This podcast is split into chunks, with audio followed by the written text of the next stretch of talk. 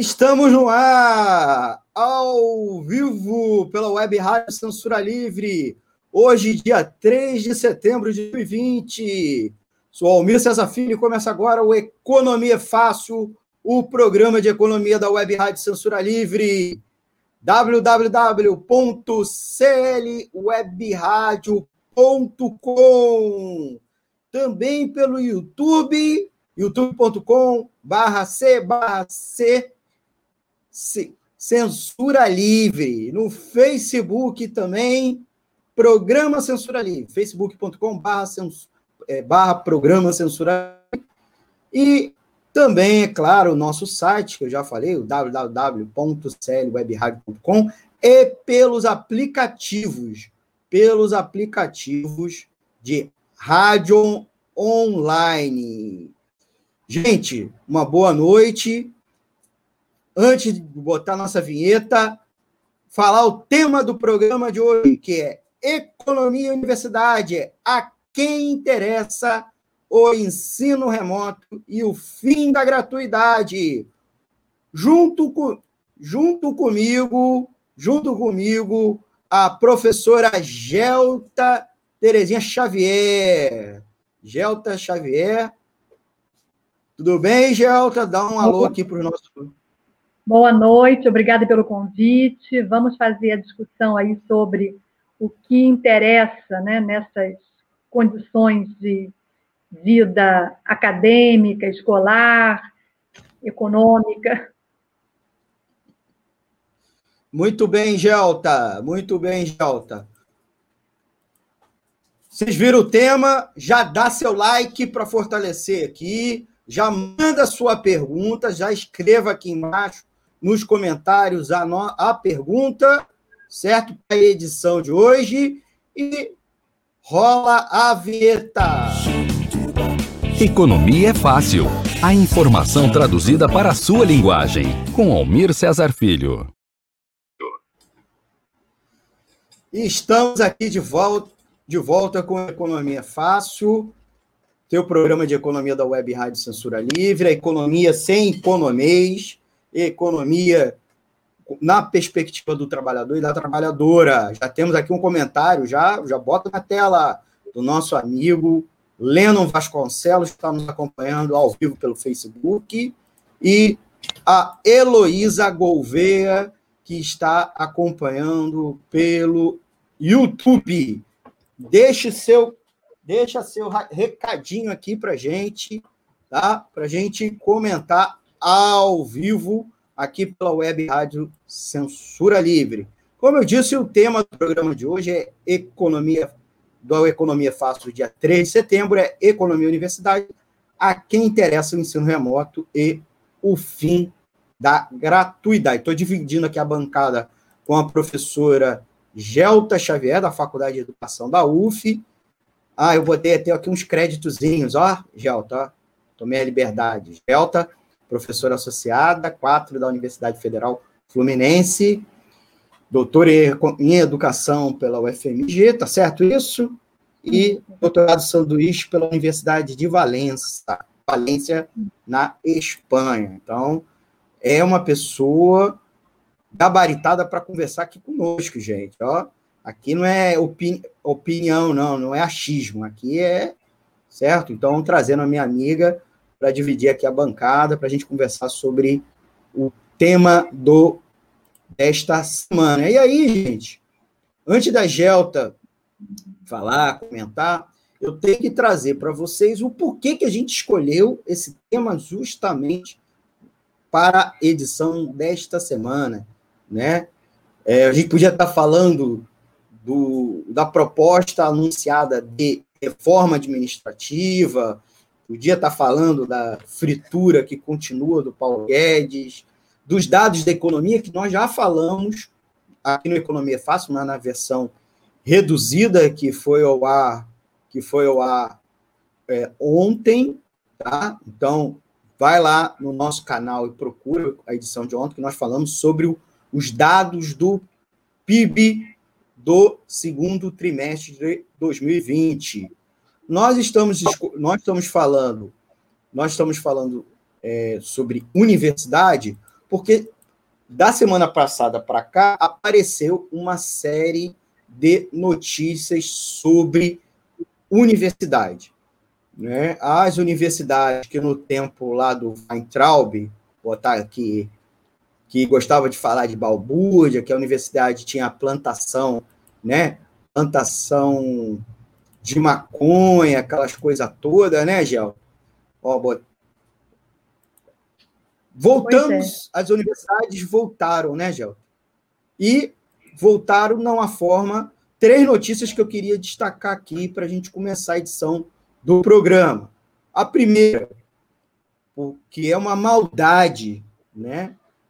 Estamos há quatro meses de finalizar o ano e um tremendo desafio da pandemia pela frente. E o MEC só executou 48% do dinheiro que tem para este ano. Certo?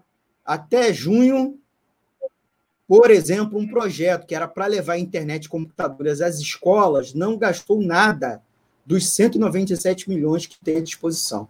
Então, nesse momento que se fala tanto de ensino remoto para os estudantes, seja da educação é, básica quanto da, é, da educação superior, no momento que as universidades, inclusive, nós vamos conversar aqui, estão sendo exigidas para pesquisa, para vacina do coronavírus, para tratamentos, meios de tratamento, os hospitais universitários são linha de frente do atendimento da população. As universidades estão ajudando no esforço de combate à pandemia, produzindo equipamentos, sorologias, é, remédios, né, farmacos, até equipamentos, estão produzindo EPIs, fabricando respiradores, equipamentos de respiradores alternativos, e nós temos aí essa maldade com as universidades públicas. Executou menos da metade. Essa é a notícia da semana para a gente conversar aqui? Infelizmente não, né, Gelto? A gente ainda tem mais uma notícia cavernosa, triste, em torno das universidades ligadas ao governo, ligada também à questão orçamentária, que é a proposta orçamentária do ano que vem. Na semana retrasada e na semana passada, houve todo um corre-corre sobre a proposta orçamentária, que acabou sendo enviada no final da semana passada mesmo, até porque a lei exige, né, a Constituição pre, pre, previa isso. E por que esse corre-corre? Porque nas primeiras versões da lei orçamentária anual, o governo tinha alocado para as universidades públicas menos recursos previstos que esse ano. Menos. Esse ano já era um ano com orçamento muito baixo e o governo ainda estava alocando menos. Os reitores estavam fazendo uma movimentação, os reitores que não são gente que a gente reivindica, que é a alta cúpula da burocracia universitária, né? Eles estavam correndo atrás para evitar o corte de 1,4 bilhão de reais das universidades e dos institutos federais. Desses 1,4 bilhão, pelo menos 1 bilhão era das universidades, o restante dos institutos, né? As instituições da Rede Federal de Educação Profissional, Científica e Tecnológica, né? E no final eles conseguiram, parece, um bilhão, não completou isso tudo, e era um pedido para que as universidades pudessem funcionar ano que vem, porque com, com esse recurso faltando, os reitores alegavam que, e também os especialistas, que a universidade não conseguiria funcionar ano que vem, certo?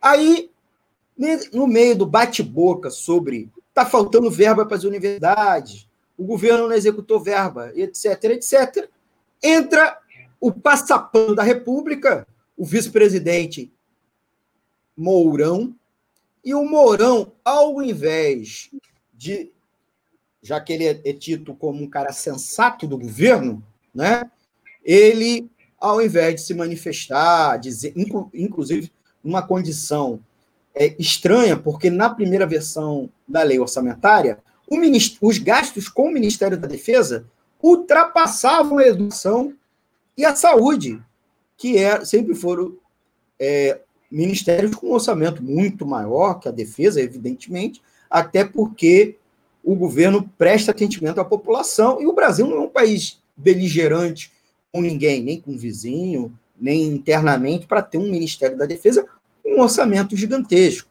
certo? Aí o Borão, o que, que ele falou? Ele passou a dizer que defendia cobrança por ensino em universidade. Né? Passou a dizer que quem pudesse pagar, os estudantes que pudessem pagar, eles teriam que ter a obrigação de pagar mensalidade. E com isso, as universidades conseguiriam completar os recursos necessários para o seu funcionamento. Essas três notícias terríveis em torno da universidade pública, tá? Nós iremos conversar aqui hoje. A quarta é toda uma pressão, uma pressão do governo federal nesse momento para que as universidades, para que as universidades, é, uma pressão do governo federal por meio do MEC, para que as universidades públicas retomem as atividades de ensino. Tá? Essa pressão se faz com ameaça, inclusive, da suspensão dos poucos recursos que as universidades têm. Então, chegou a esse nível. E aí, muitas universidades, nas últimas semanas, né, Gel, é, começaram a programar retomada das aulas, nem que seja aulas remotas. Inclusive, naqueles cursos que não tem condição nenhuma de ter aula remota, é, por, não só por questões de infraestrutura, como inclusive por questão pedagógica. Muito embora a maioria dos é, especialistas, dos pesquisadores de educação, inclusive a Gelta pode falar aqui conosco, são contra essa abordagem de educação remota, são contra a educação remota, ainda mais nessa forma que vem sendo feita aqui na, durante a pandemia. Uma outra notícia que a gente pode debater aqui ao longo, e aí vamos, a gente vai por parte, tá bom, gente? Para a gente conversar por parte, né? Que é importante a, a galera ficar ligada, a galera é, dar seu like aqui, é que as faculdades particulares que mantiveram ou, até, ou retomaram suas aulas de forma remota, porque a aula presencial, é, as autoridades sanitárias dos estados e municípios ainda não autorizaram. Elas estão mantendo aulas online, melhor até dizer, não é EAD, não é aula remota, é aula online, é, o que, que elas fizeram? Elas juntaram turmas e para precisar menos docentes e demitiram docentes. Então, várias notícias em torno de demissões de docentes às instituições é, privadas de ensino superior. Sem o MEC falar nada a respeito. Lembrando que o ministro da Educação era vice-reitor é, de uma universidade particular de grande porte, com sede em São Paulo, uma universidade é, religiosa, de é, confessional, mas de não só de cursos religiosos, uma grande universidade, até mesmo, de certa maneira, tradicional, e tem uma filial aqui no Rio de Janeiro.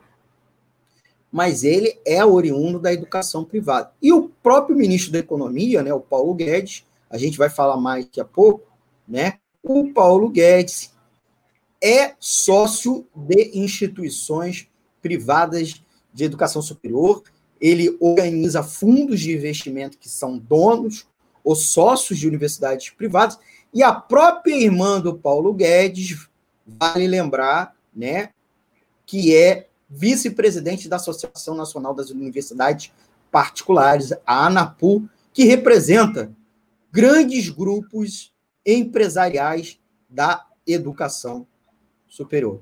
Então, são notícias complicadas envolvendo a universidade, interesses econômicos de grande monta, justamente no momento, né, Gelta?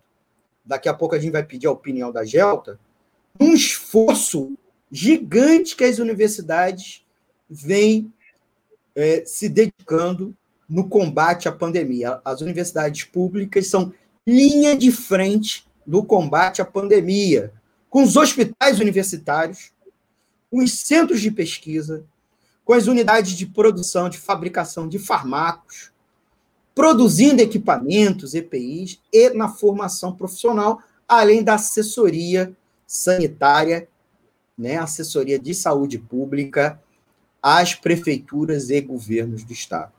E aí, nessa maldade toda, é que nós vamos conversar com a Gelta Xavier, minha grande amiga de muito tempo. É, não falo tempo, não falo tempo, em respeito a mim, para não entregar minha idade, que a Gelta, né? A Gelta é uma das grandes mestres na educação, né? Me ajudou muito no tempo que eu era profissional de educação. É, eu não tinha uma grande forma, bagagem para dar aula, porque minha forma, minha, meu bacharelado, né? Mas a Gelta sempre foi parceira e parceira do movimento sindical, porque a Gelta, apesar de uma acadêmica, provavelmente a maior especialista brasileira de currículo, e eu Ai, posso não. falar isso. Posso falar, posso falar isso, porque outros, é, outros docentes me cantaram essa bola, certo? Não é uma coisa dela, muito pelo contrário, ela tem vergonha disso, mas é, é uma dirigente sindical de grande liderança, de grande expressão, e nós conhecemos, inclusive, na UF, meu tempo de graduação na UF, na militância né, em defesa da universidade pública gratuita de qualidade. Né? Eu vou. É isso, vou passar, vou passar a palavra para a Gelta, para a Gelta se apresentar. Só um pouquinho antes, pedir a você, meu amigo ouvinte, para dúvidas, críticas e sugestões, deixar um comentário aqui embaixo, gente. Certo? Inscreva-se no canal do YouTube. E, é claro, dê o seu like e se inscreva aqui no Web Rádio Censura Livre, a voz da classe trabalhadora. Gelta, por favor, se apresente para os nossos ouvintes. Sim. Bom, a Almir já falou bastante, falou até demais, né? É, eu sou professora há muitos anos e trabalho na Universidade Federal Fluminense, na Faculdade de Educação.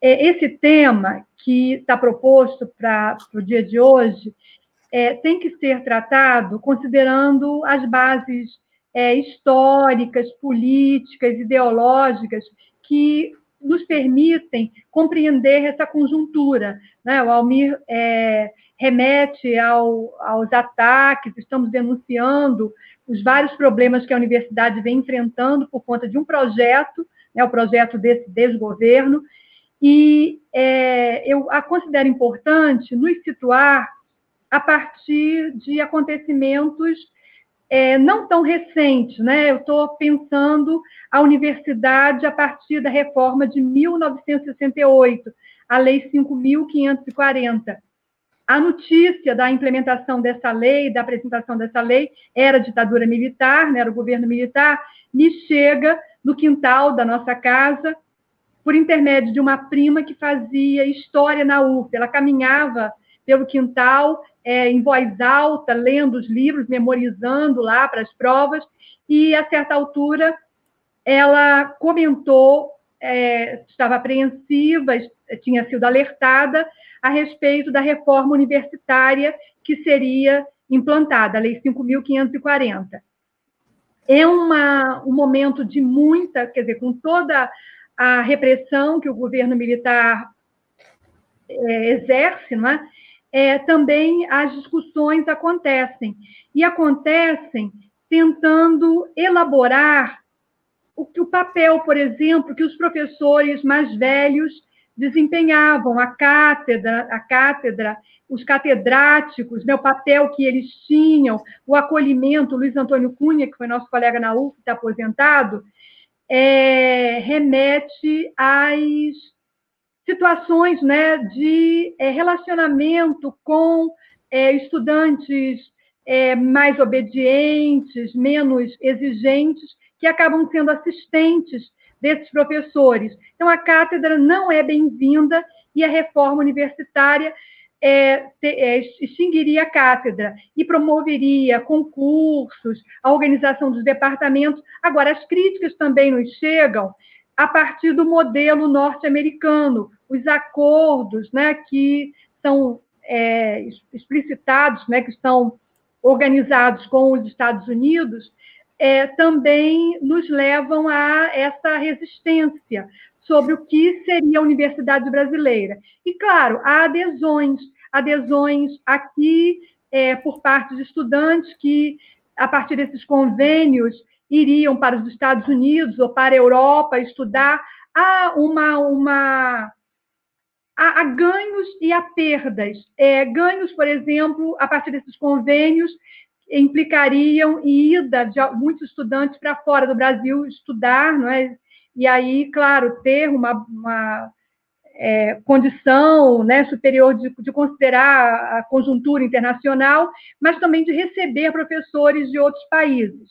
Bem, a reforma ela implica, né, como tantas, na, em política educacional, política que nós pela qual nós respondemos. Eu faço diferença entre medidas governamentais e política educacional. Houve resistência à implementação da Lei 5.540, é, mas é, também houve imposições que chegaram lado a lado com a Lei 5.692 de 71. Era a formação no ensino médio, hoje ensino médio, naquele momento é, ensino de segundo grau, né, com a lei passa a se chamar ensino de segundo grau, e essa é, complementaridade né, entre um momento, movimento e outro. Né? A tendência de o governo defender que era preciso formar técnicos e os anseios é, de formarmos-nos também no nível superior. Isso estava dado com todas as barreiras que estavam verificadas, estão verificadas hoje, são comuns hoje. Por exemplo, não havia bolsa, é, os estudantes mais pobres tinham dificuldade de se deslocar, é, passagem de ônibus, moradia estudantil. Em alguns lugares, até, por exemplo, Santa Maria, no Rio Grande do Sul, contam né, que sobravam espaços de moradia estudantil, mas era uma área ocupada pelo Exército. Então, essa condição. Bem, eu quero ressaltar é, a, a relação entre os planos, a imposição dos planos, das reformas e as resistências. Ao longo dos anos, é, a, principalmente no período de abertura política, as iniciativas, como foram as CBEs, Conferências Brasileiras de Educação, em 80, 82, 86, 88, 90, 92, a de 84 foi aqui em Niterói, a terceira CBE. E a maneira de nós nos comportarmos, os debates que nós fazíamos de maneira aprofundada sobre a, a, a escola, né? nós recebíamos muitos é, fundamentos né, do debate internacional, por exemplo, Althusser, e aqui nós elaborávamos, né? O que é educação permanente? A minha querida professora Heloísa Gouveia né, tratou desse tema em seus estudos, e nós fazíamos esse debate sobre é, as perspectivas que nós tínhamos né, de continuidade, de integrar é, no, integrarmos né, no plano internacional, as propostas é, também de educação popular, que na América Latina estavam sendo implementadas. Bem, é, ao longo dos anos, nós trouxemos as nossas contribuições, é, resistindo, enfrentando, e esses momentos de organização que nós tivemos, como foram as CBEs, adiante, os CONEDs, né, Conferência Congresso Nacional de Educação, 96, 97, quando nós apresentamos o Plano Nacional de Educação, a proposta da sociedade brasileira. Foi muito importante naquele momento que nós propusemos quatro eixos. É, o eixo que dizia respeito à organização do sistema de ensino, financiamento, organização, gestão democrática da escola e valorização dos professores. Observem que o segundo eixo é financiamento, tal a importância de o Estado oferecer os recursos, as condições para que nós é, desenvolvêssemos né, e possamos desenvolver hoje esses processos. Os cortes, por exemplo, que são é, tratados hoje, dos quais Almir falou, né, são devem nos preocupar. Bem, nós, como educadores, é, nos organizamos no passado e temos nos organizado no, no presente. O movimento mais recente é o N, é, o Encontro Nacional de Educação. Aconteceram três, né? Primeiro, segundo, terceiro. O último foi no ano passado. E nesses momentos nós é, nos encontramos trazendo elementos, por exemplo, a, a causa dos negros, quilombolas, indígenas, as opressões, são debates dentro desses momentos, né, desses encontros, e que é, indicam possibilidade de nós estruturarmos as nossas práticas e, particularmente, os currículos. Bem, é, o que eu quero é, destacar é que a universidade é um espaço de militância, de luta, é, de nós elaborarmos o projeto político de país que passa, sim, pelo estudo, pelo domínio do conhecimento, mas passa é, por uma implicação nossa nessas lutas por emancipação humana, né, por revolução, é o que nós desejamos. Né? É, há discussões né, sobre o que significa essas Sim. Jota, a gente precisa fazer um intervalo. A gente já vai fazer quase meia hora de programa. A gente vai fazer aqui um intervalinho e você daqui a pouco volta falando, tá bom? Certo. Vamos botar aqui o nosso intervalo e já voltamos em menos de dois minutos. Para manter o para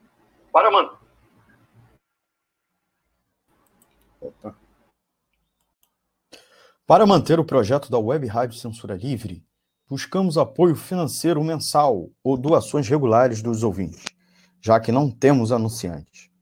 Seu apoio é muito importante para nós. Você pode depositar ou transferir qualquer quantia na conta do banco. Bradesco, agência 6.666, conta corrente 5.602-2, CNPJ 32 954 696 barra 0001 traço 81. Seja um apoiador regular e ouça nosso agradecimento no ar durante a transmissão de nossos programas. Peça à sua entidade de classe, sindicato ou associação a participar da rede de apoiadores com participação em nosso espaço, em nossa grade. E os apoiadores recebem prestação de contas mensal. O nosso muito obrigado. Web Rádio Censura Livre, a voz da classe trabalhadora.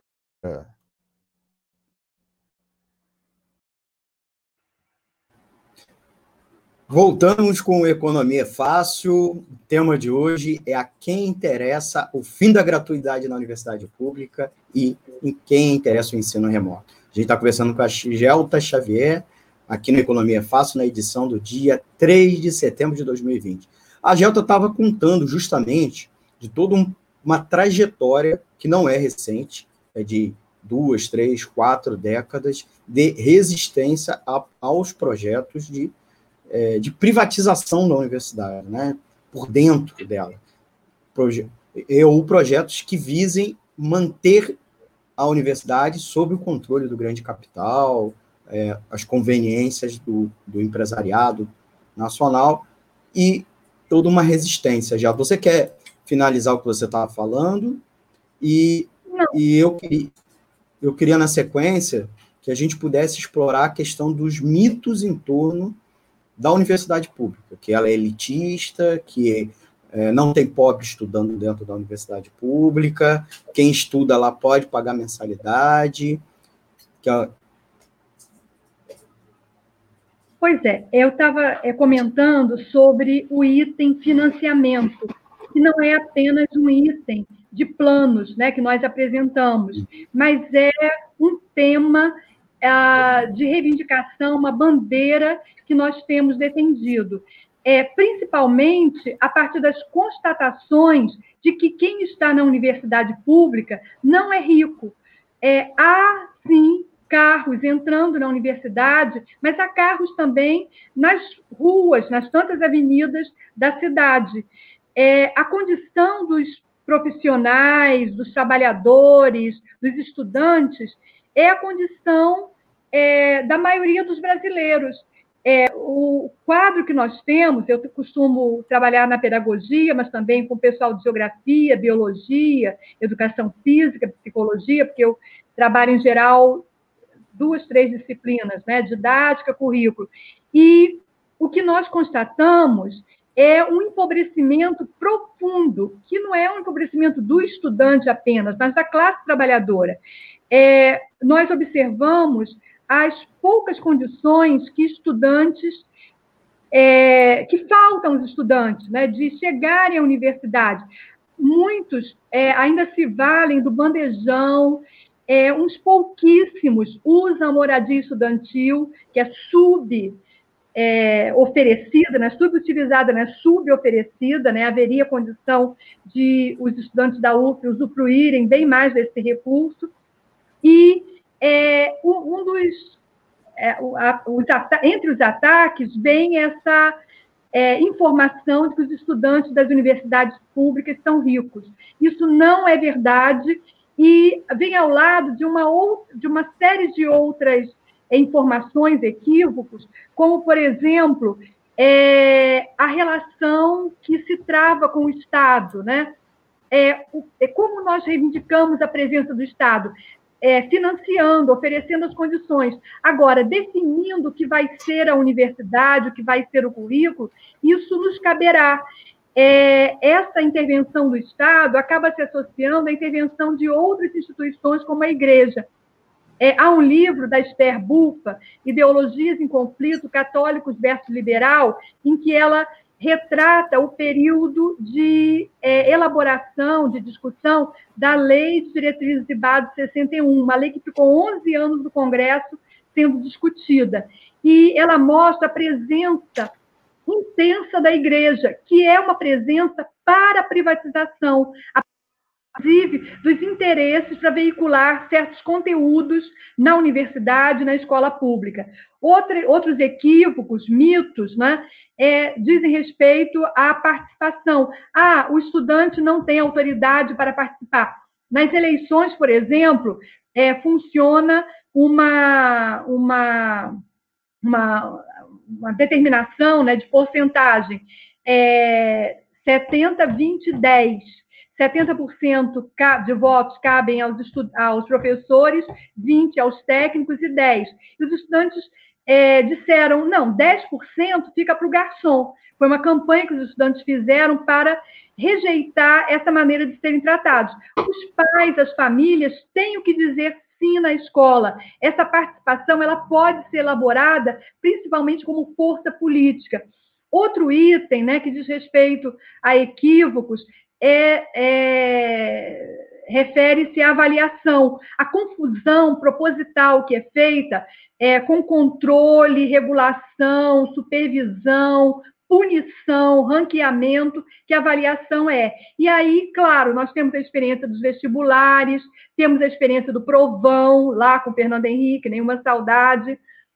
É, depois, é, sinais é, ENAD, né, que é a avaliação do desempenho dos estudantes do ensino superior, visando a ranqueamento e a, a, a maneira dos estudantes se comportarem, né, fazendo campanha, indo para as provas, entregando as provas em branco, porque não coincide com a avaliação. Então, são é, práticas políticas que os estudantes adotam, né, para, e nós professores também, né, eu, por exemplo, é, tenho a seguinte posição, é, em relação a esse ranqueamento, nós queremos o zero.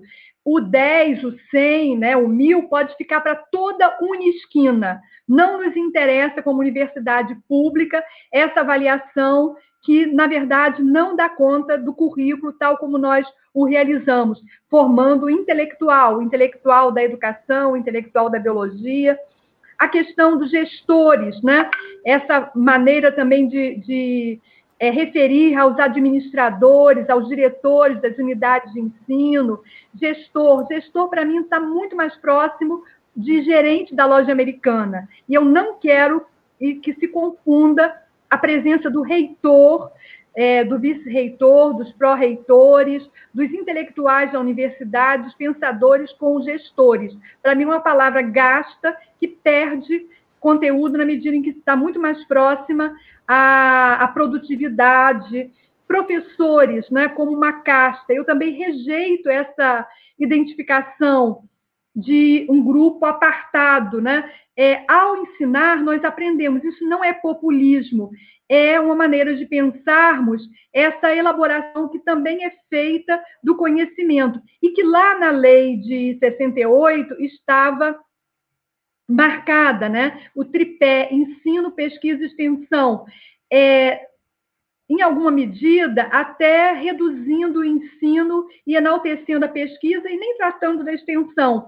E naquele momento, e depois e sempre, a nossa perspectiva é de associar a pesquisa, ao ensino, à extensão, mas também qualificar cada uma dessas práticas. A determinação de investigar, né, de é, é, contemplar hipóteses, né, é, lidar com os limites e a importância de determinados estudos né, que nós realizamos.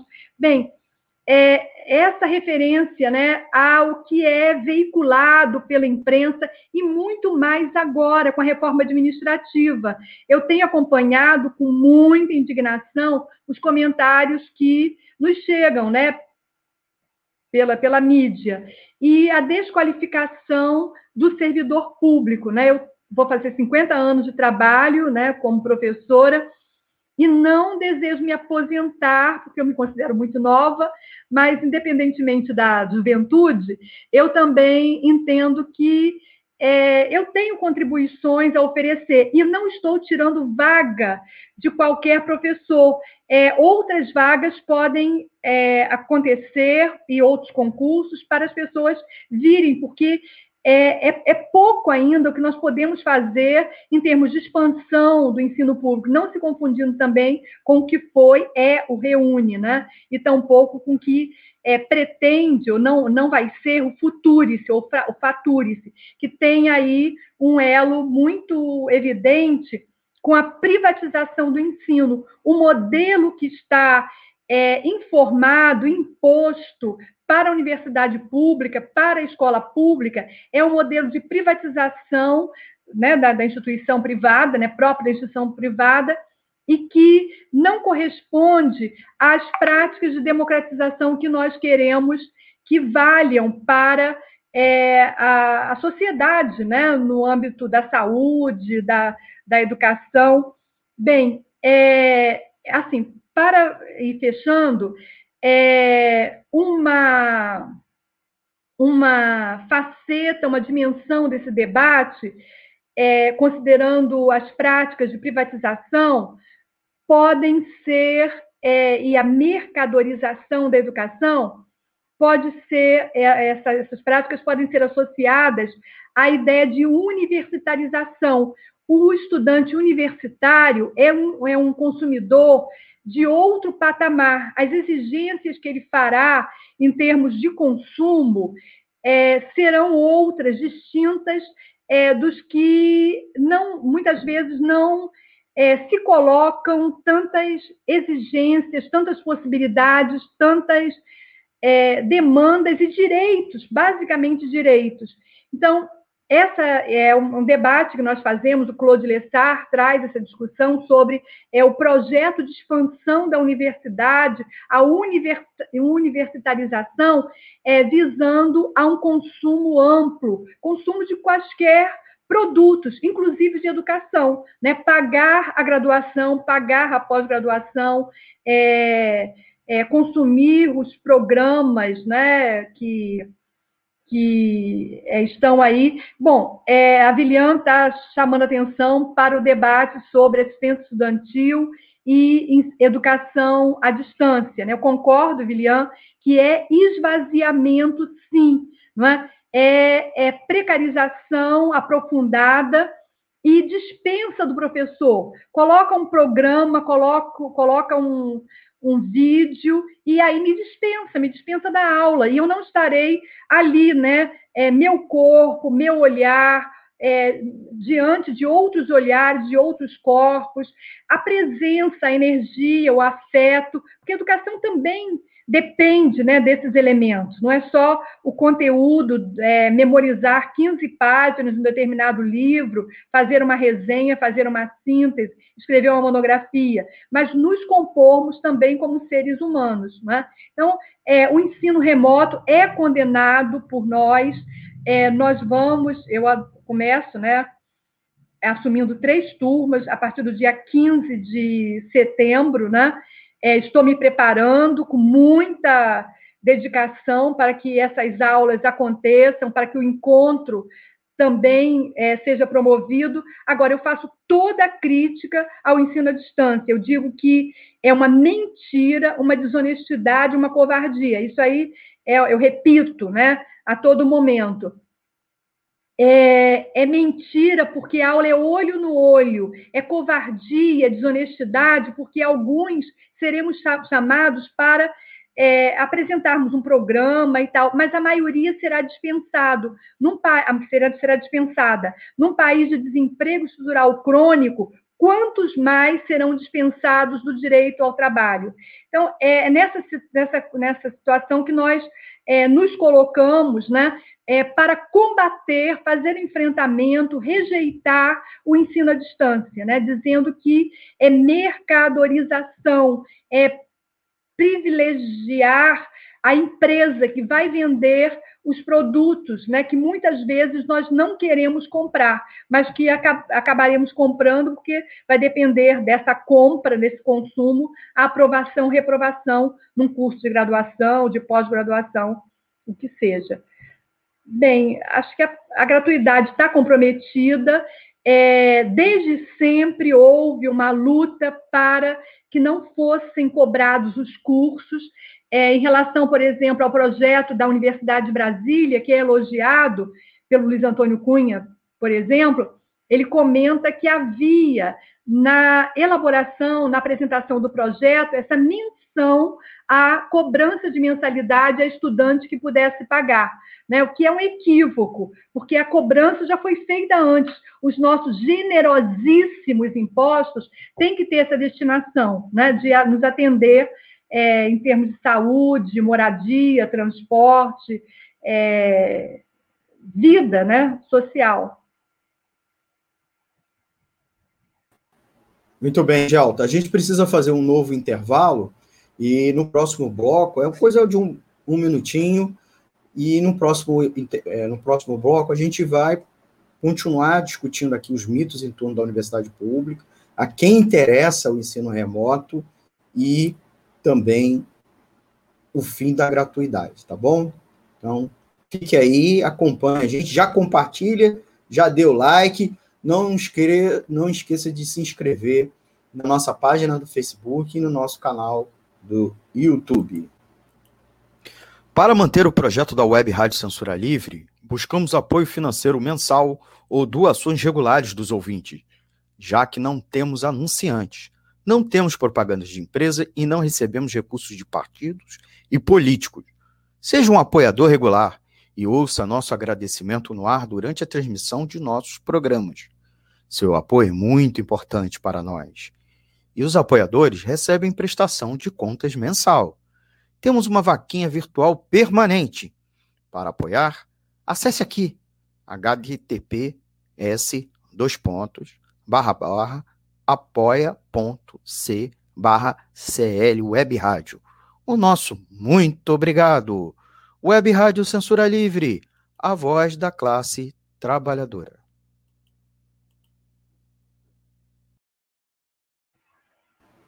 Voltamos com Economia Fácil. Eu vou aproveitar, Gelta, antes da gente é, continuar agora com o nosso terceiro e último bloco, mandar um abraço para quem está nos acompanhando e a gente conseguiu registrar aqui. Eu só é, só estou conseguindo ver quem deixou comentário. Então, eu só vou mandar um beijo, um abraço para quem comentou. Então, não deixa de deixar aqui um comentarinho, boa noite, um alô, tá?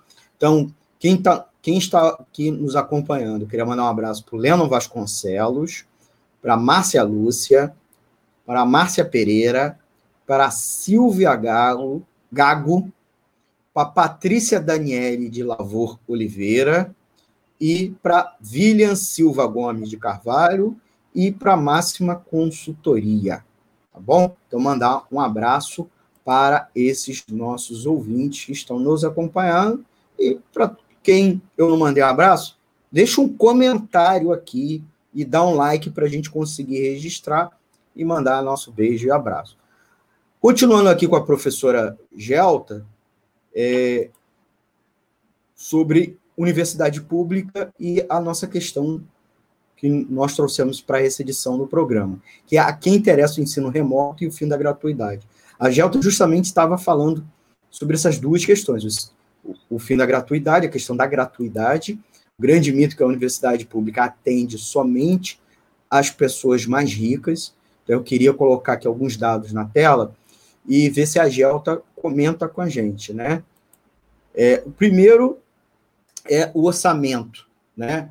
Existe todo um mito que o Estado brasileiro, seja a União, os estados e os municípios, é, tem uma máquina inchada e que consome muito recurso. Mas a gente pode ver, inclusive, aqui, que a parcela destinada, por exemplo, à educação no nível federal só concebe, consome menos de 4% do orçamento, que nós estamos botando aqui o orçamento federal executado em 2019. Menos de 4%. Previdência Social, que foi, foi, foi tão falada a reforma da Previdência, consome menos de 26%, pouco mais de 25% enquanto juros e amortizações da dívida pública consumiu 38,27% ano passado, gente.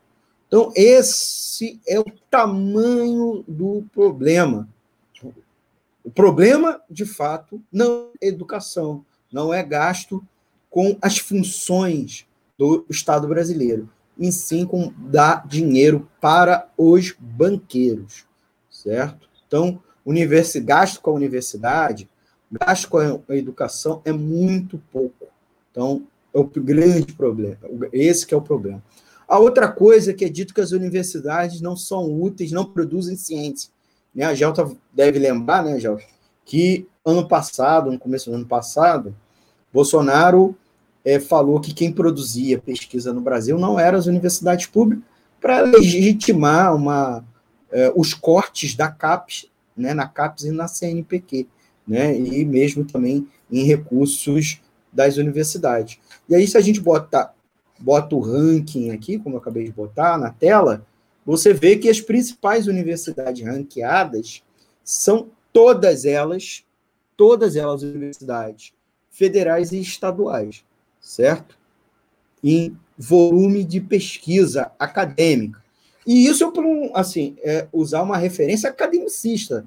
Volume, uma produtividade academicista, quer dizer, uma quantidade que é aceita, que é publicada nos espaços que a academia define, né? não está se utilizando como critério é, outro, é esse. E nesses critérios, é, que são inclusive socialmente aceitos pela maioria da, uh, as universidades públicas que são as produtoras e não as privadas.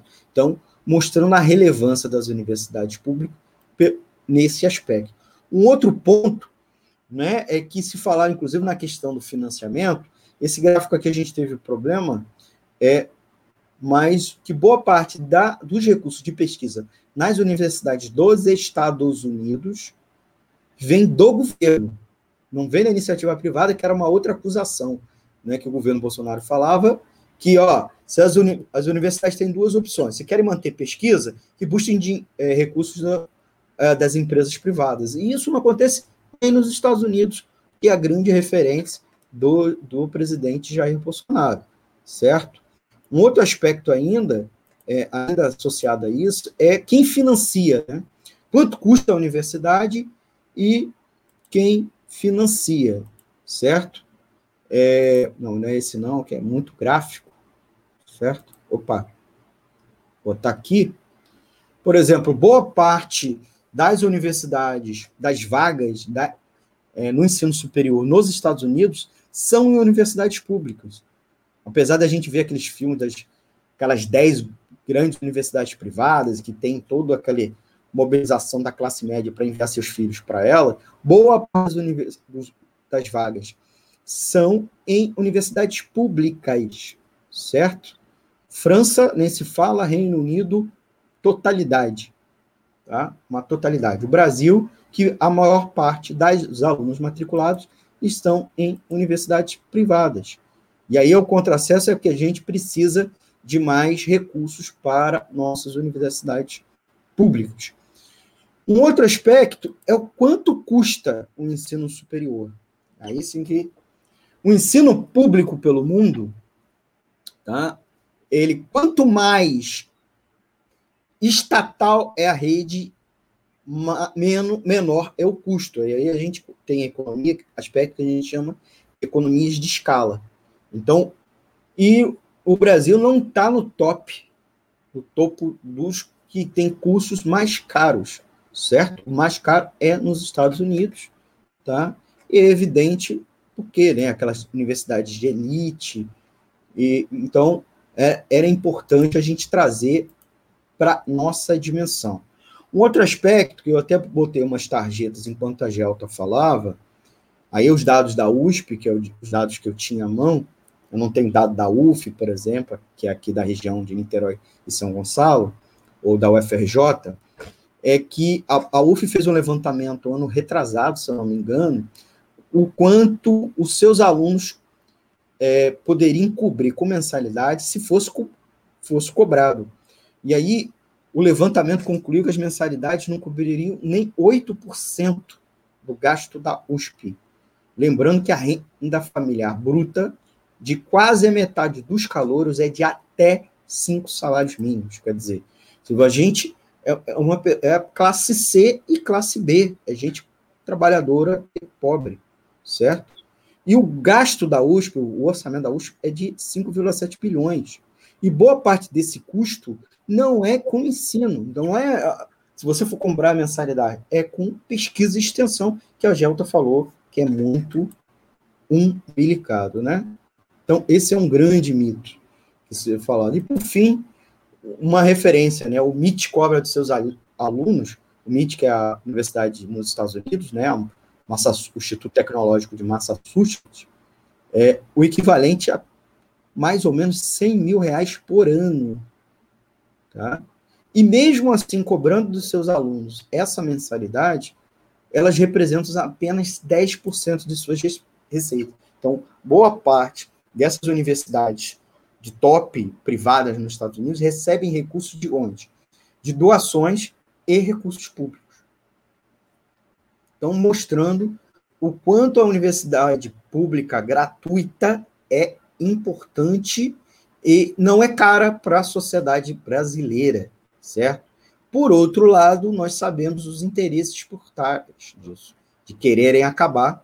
Aí eu vou devolver a, a, a Gelta para fazer isso as considerações finais, que numa crise capitalista de grande monta, qualquer tipo de ramo novo é interessante. Um ramo novo já é por si só as universidades privadas, e novo as universidades praticarem com EAD, certo? Com ensino remoto. E o Paulo Guedes é dono de universidade. Ele é fundo de investimento, inclusive ele é investigado por ligações, e a irmã dele é a vice-presidente. Então, há um interesse escuso nisso por trás, que visa, inclusive, forçar as universidades públicas a adotar EAD, inclusive para legitimar o EAD privado, certo? E a cobrança de mensalidade, né? Porque é uma, tanto um meio para esvaziar a universidade, desobrigar o poder público a custear as universidades públicas e, por sua vez, né, aumentar o espaço de mercado das universidades privadas. Gelta. Bom, a gente está encerrando, né? Eu acredito que o nosso papel seja debater, é, conversar, aproximar compreensões que nós temos a respeito da importância da produção científica, tecnológica, do papel dos intelectuais que não são apenas os professores, né? é, somos todos intelectuais, é uma, uma constatação do Gramsci, né, na medida em que nós é, podemos intervir nessa, nessa é, situação de, de mudança da sociedade, né? E aí, é, frente a esse obscurantismo que predomina, o nosso papel é ressaltar o que significa o serviço público, a escola pública, a universidade pública, estando contrários, né, estando em posição é, distinta a esses mercadores, a esses é, que pretendem, né, não venderão, mas que pretendem vender os, os, serviços públicos, a universidade pública. Bom, eu encerro aqui, agradeço e me coloco à disposição para continuar debatendo o que significa o espaço da universidade, a pesquisa, né, e a seriedade que é, tem esse, essa instituição, universidade. Gelta, a gente ainda tem uns três minutinhos. Eu queria te perguntar o seguinte: o esforço que a universidade pública pode ter a gente já viu, mencionou aqui, todo o esforço é, em torno do combate à pandemia, o papel importante que as universidades públicas vêm tendo, inclusive várias ações. Então, as, só as federais estão é, com 2.717 leitos de hospitais atendendo a, a população. Né? Existem é, vários grupos de pesquisa, 83 grupos de pesquisa só em torno de vacina. E na retomada econômica? a universidade não vai ter tem é, é um vetor importante também.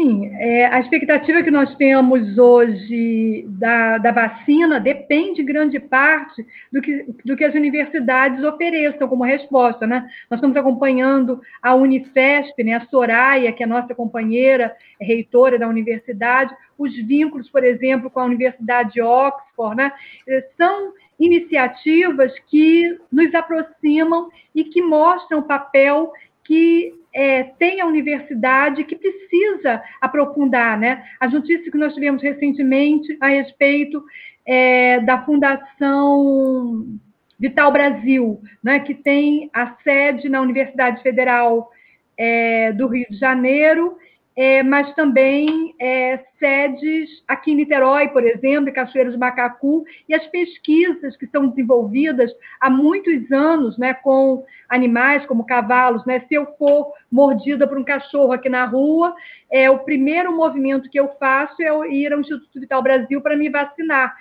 São experiências acumuladas, né, fazem parte né, do, dos nossos costumes, é, é, nos é, é, é, buscar né, e nos respaldar nessas, nesse conhecimento, que às vezes, é, diante de situações é, rotineiras, nem são tão observadas, né, as, as nossas é, inserções, as nossas buscas. Mas, no momento de pandemia, nós temos avaliado né, o que significa o estudo, né, qual o papel dos estudiosos, na recomposição, por exemplo, de ossos da face, né, que relações há é, do pesquisador com é, é, os, os, vários grupos né, que na sociedade também vão mostrar a, a, a, a, demanda e a resposta que a universidade possa oferecer. Né? Pesquisa com coelhos para recompor, por exemplo, ossos da face, dependendo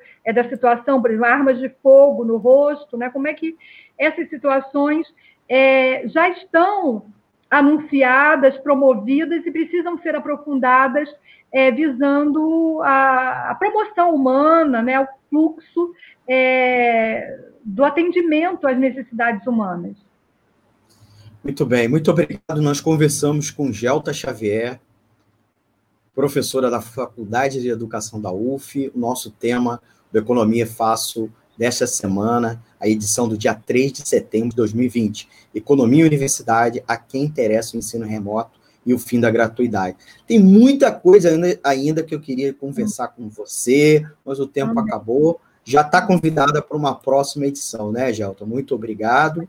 Muito obrigado, ouvintes, e até a próxima edição do Economia Fácil. Um forte abraço. Manda um abraço aí, Gelton. Tá, obrigada a todos. Um abraço para os estudantes que eu vi que estavam presentes aqui, companheiros, né? na UF, mas em outras situações também na rede pública. Muito obrigada pela presença, pela participação.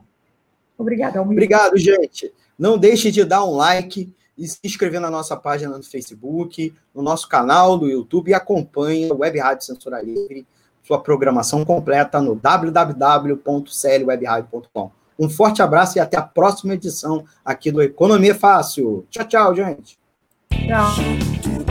Economia é fácil. A informação traduzida para a sua linguagem. Com Almir Cesar Filho.